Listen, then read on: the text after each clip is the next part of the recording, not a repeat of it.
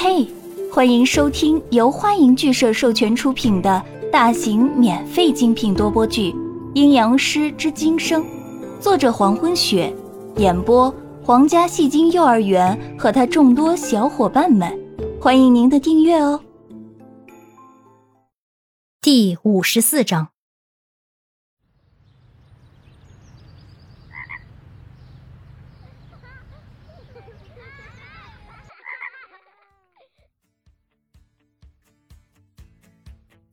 路上时不时出现一个小水洼，小孩子们就在水洼旁嬉戏，年轻人纷纷面带微笑上班，老年人则起来晨练。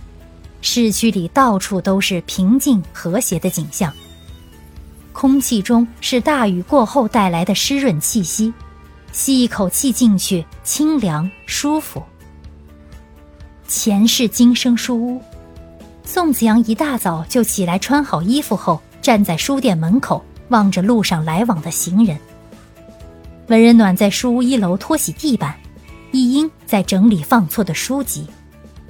一切似乎都没有变化，该上班的上班，该上学的上学。市区经过大雨的洗礼，仍然是平静和谐。宋子阳站在店门口，手里拿着收音机。打开收听市区的新闻，收音机里传出一个女人的声音，声音庄重严肃，有条不紊地报道昨天和今早发生的大小事情。欢迎收听我市电台的新闻播报。今天是公元二零零九年六月二十九号，我是播音员马静。我市昨日下午四点左右突然有暴雨出现。大雨持续到今天凌晨四点半结束。这场大雨让我市持久上升的高温得到下降，空气干燥指数降低。但是昨日暴雨降落突然，不少群众因为大雨关系停止外出。今天接到消息，在昨晚暴雨中有四名人口失踪。现在我市各部门正在全力寻找。接下来，请收听有关新北开发区二期工程今日将竣工的情况。收音机里，播音员报道了今天和昨天的全部重要消息。四名市民在昨晚暴雨中失踪了。宋子阳听到这里，就将收音机关掉，冷淡的眼睛看着街上来往的人群。站立了近半个小时以后，宋子阳才动了动身体，往前踏出一步。大而黑的眼睛中，瞳孔在轻微的缩小，声音不大，很冷淡的说：“人口失踪，果然，人口失踪，果然如此。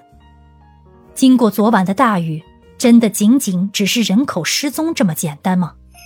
从这场突如其来的暴雨开始，天象就发生了逆转。宋子阳在昨天的猜测是正确的。”妖魔已经在暗处复苏了，所有的肮脏、邪恶、罪孽都已经开始渐渐醒来，市区不会再平静和谐了。虽然文人暖在书屋里拖地，但是刚才收音机里的广播他也听到了。出于好奇，文人暖在里面问宋子阳详细的情况。子阳。刚才是不是说市区里有人失踪了？嗯，宋子阳只是淡淡的应了一声。子阳，你说只不过是一场大雨会导致人口失踪吗？文人暖在书屋里问站在外面的宋子阳，脑子很快的想到，就算一场大雨来的多么激烈，也只是下了一晚上，真的会让四位居民同一晚上失踪吗？总觉得想不通啊。不一定，或许是遇到了什么事情。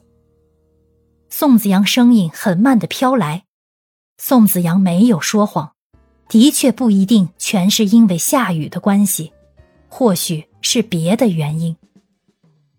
文人暖在里头哦了一声，然后专心拖地，没有再提出问题。宋子阳回头看向书屋，阿暖，我出去一下，记得回来吃午饭。文人暖提醒宋子阳：“嗯。”宋子阳回答以后，转身下台阶，去公园晨练的地方。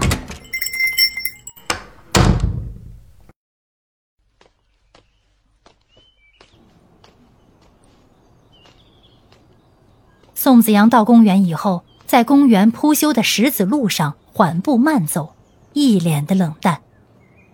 公园里土质松软，草木繁多，各色花朵也在园中开放，加上刚刚被大雨洗礼过。公园里的很多叶子上还有雨水附在上面。所有的树叶承载不了雨水的重量，轻轻一弯，雨水就从上面滚落下来。砸到树下路过的行人。公园的空气比大街上的空气更湿润，带着甜甜的土湿气，带着淡淡的新生嫩叶的味道，带着已经开放的花蕾的味道。深深吸一口气，不再是平日里的干燥，而是润心润肺的舒坦。就算是脾气暴躁的人来到这里，也不免心平气和下来。宋子阳随着石子铺成的路面走到了公园的水池边，这里有很多人在晨练。宋子阳找到凉椅，然后坐下休息。身旁的年纪稍大一些的人在议论昨天的降雨。昨天的雨来得真突然啊！我看昨天太阳好，就洗洗衣服，这衣服刚晾上，就下起雨来。这雨下的也不错呀，你看现在气温多好，不冷不热的。你们今天没听广播呀？昨晚的大雨让咱们市里的几个人失踪了。哎，我也听说了，可不就是下个雨吗？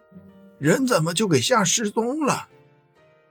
三个老年人围在一块儿。谈论着对昨天暴雨的看法，宋子阳静静的听着，眼神一片死寂淡然。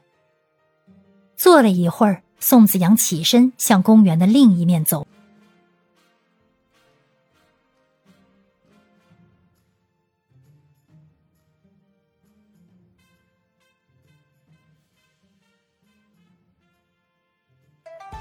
感谢您的收听。